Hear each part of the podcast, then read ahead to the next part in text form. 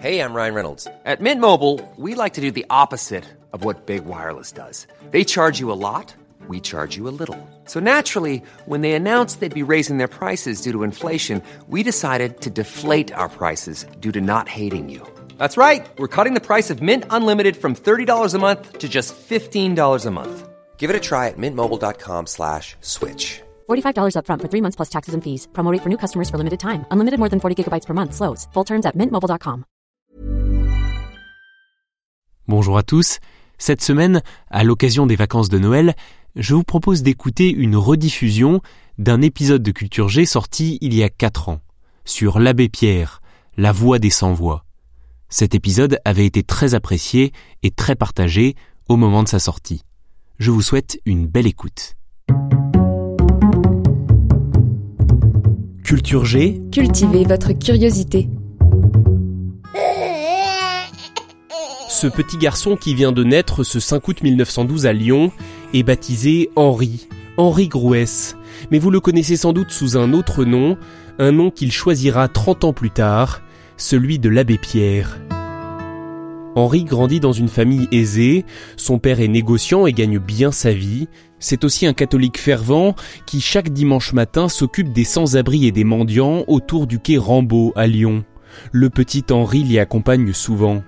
Avec lui, il découvre l'Évangile. Amen, je vous le dis. Chaque fois que vous l'avez fait, à l'un de ces plus petits de mes frères, c'est à moi que vous l'avez fait. Un beau jour, je dis à mon père, j'ai un grand secret à vous dire, je vais être missionnaire. Mon père est un peu ébahi, est resté un instant en silence et puis m'a dit, tu sais que ça nous coûtera beaucoup à, à ta mère et à moi, mais nous en serons très fiers. J'avais peut-être 11 ans. Henri est scout de France et dans sa troupe on l'appelle le castor méditatif. Benedicamus Domino. À l'âge de 16 ans, lors d'un pèlerinage à Rome, il est frappé d'un coup de foudre avec Dieu, ce sont ses propres mots. Il décide alors d'entrer chez les franciscains, un ordre mendiant où les frères font vœu de vivre dans la pauvreté. En 1931, il prend donc l'habit, il renonce à sa part de l'héritage familial et donne tout ce qu'il possède à des œuvres caritatives. Il prend le nom de frère Philippe et en août 1938, il est ordonné prêtre et rejoint le diocèse de Grenoble.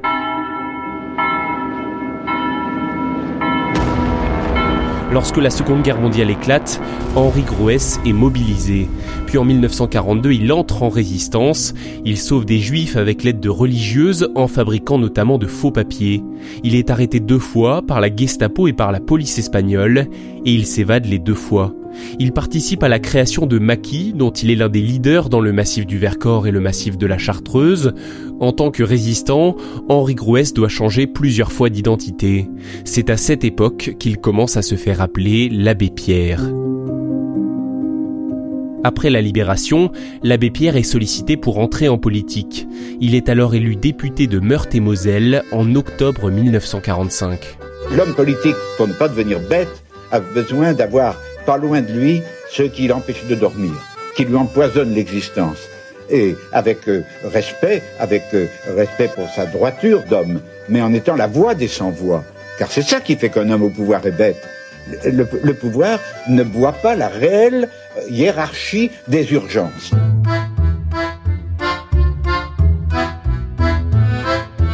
Il reste à l'Assemblée jusqu'en 1951. Grâce à son indemnité de député, il loue une maison à Neuilly-Plaisance qu'il baptise Emmaüs. Emmaüs comme ce village proche de Jérusalem où Jésus serait apparu après sa crucifixion et qui symbolise l'espoir retrouvé, la deuxième chance.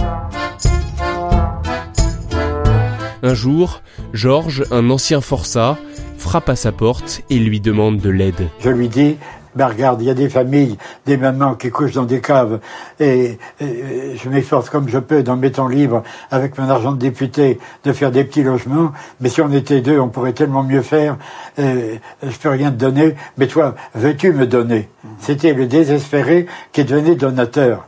Il n'était plus euh, le quémandeur, il était celui qui découvrait que par le lien d'une amitié, il devenait capable de changer de camp d'être du côté des donateurs, des bienfaiteurs. Et parce qu'il a dit oui, le mouvement Emmaüs est né.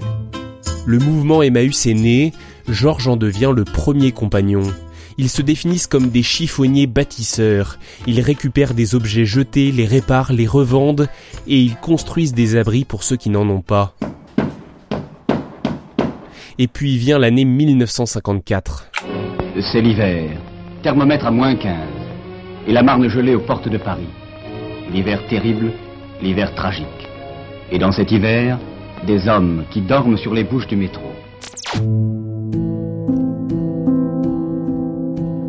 Il publie d'abord une lettre ouverte dans le Figaro. Il interpelle le ministre du Logement. Au secours, on meurt de froid et d'abandon dans la rue. Et puis le 1er février, d'abord sur Paris Inter, puis sur les ondes de Radio Luxembourg, l'abbé Pierre va lancer un appel resté célèbre. Mes amis, au secours Une femme vient de mourir gelée cette nuit à 3 heures sur le trottoir du boulevard Sébastopol serrant sur elle le papier par lequel, avant-hier, on l'avait expulsé. Chaque nuit, ils sont plus de 2000 recroquevillés sous le gel, sans toit, sans pain, plus d'un presque nu. En trois heures, deux premiers centres de dépannage viennent de se créer. L'un sous la tente, au pied du Panthéon, rue de la Montagne Sainte-Geneviève l'autre à Courbevoie. Il regorge déjà. Il faut en ouvrir partout. Il faut que ce soir même, dans toutes les villes de France, dans chaque quartier de Paris, des pancartes s'accrochent sous une lumière dans la nuit, à la porte de lieux où il y ait une couverture. Paille, soupe, toi qui souffres, qui que tu sois, entre, dors, mange, reprends espoir. Ici, on t'aime. L'abbé Pierre termine cette déclaration par ces mots. Grâce à vous, aucun homme, aucun gosse ne couchera ce soir sur l'asphalte ou les quais de Paris.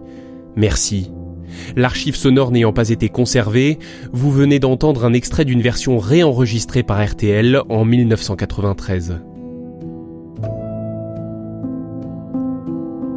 Ce soir de l'hiver 1954, des dizaines de milliers de personnes ont entendu cet appel, et les dons affluent, des couvertures, des tentes, de l'argent. C'est l'insurrection de la bonté, ou l'insurrection de l'intelligence, comme le disait l'abbé Pierre. L'ancienne gare d'Orsay, rebaptisée Gare de l'Espoir, sert de lieu de dépôt et de stockage. Parmi les donateurs, quelques-uns sont célèbres et vont donner à ce mouvement un écho international, notamment Charles Trenet, Yves Montand ou encore Charlie Chaplin. À Paris, deux autres célébrités se sont rencontrées au milieu d'une foule d'amis et de curieux.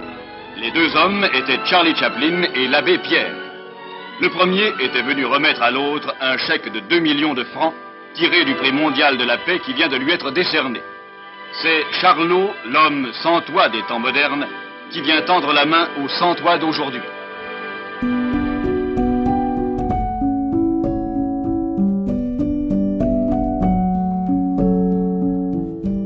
La pression de l'opinion publique, l'État est obligé d'agir et il débloque 10 milliards de francs pour la construction de cités d'urgence.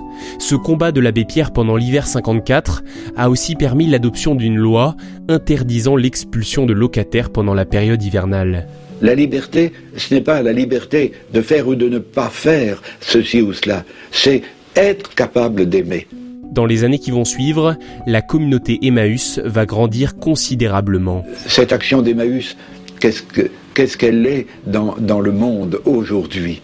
Elle est, je dis souvent, une toute petite, très grande chose toute petite, parce que qu'est-ce que c'est Quelques milliers, quelques milliers de volontaires, de désespérés, qui ont retrouvé leur raison de vivre en se, euh, donnant pour euh, servir les désespérés. C'est très peu, une goutte d'eau dans l'océan, mais c'est très grand, parce que c'est le signe de dans quelle direction se trouve le but de la vie.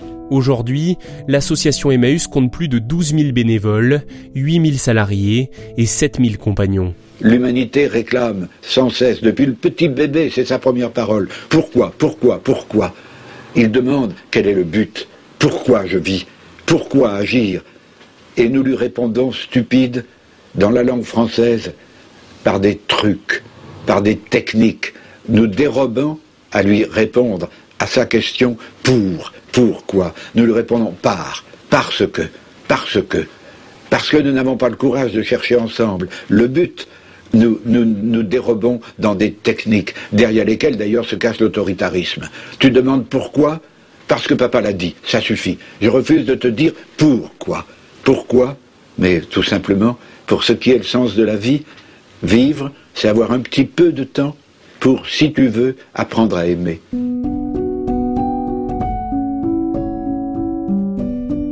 Pendant toute sa vie, l'abbé Pierre a multiplié les prises de parole et les actions pour et auprès des plus démunis. Le lundi 22 janvier 2007, à 5h25 du matin, l'abbé Pierre a rendu son dernier souffle à l'hôpital du Val-de-Grâce à Paris. Il avait 94 ans. Bonsoir à tous. Dans l'actualité que nous vous présentons tous les soirs, il y a des hommages de circonstances et il y a les autres.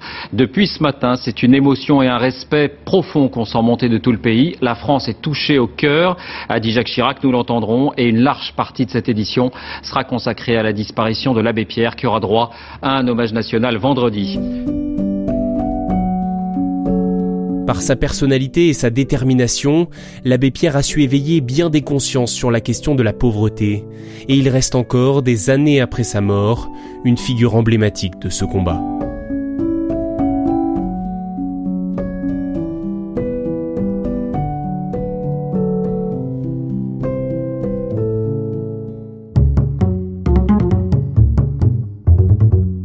Merci d'avoir écouté cet épisode. S'il vous a plu, n'hésitez pas à le partager et éventuellement à voir le film Hiver 54, l'abbé Pierre. Si vous appréciez ce podcast et si ce n'est pas déjà fait, abonnez-vous à Culture G pour cultiver votre curiosité chaque semaine et on se dit donc à lundi prochain.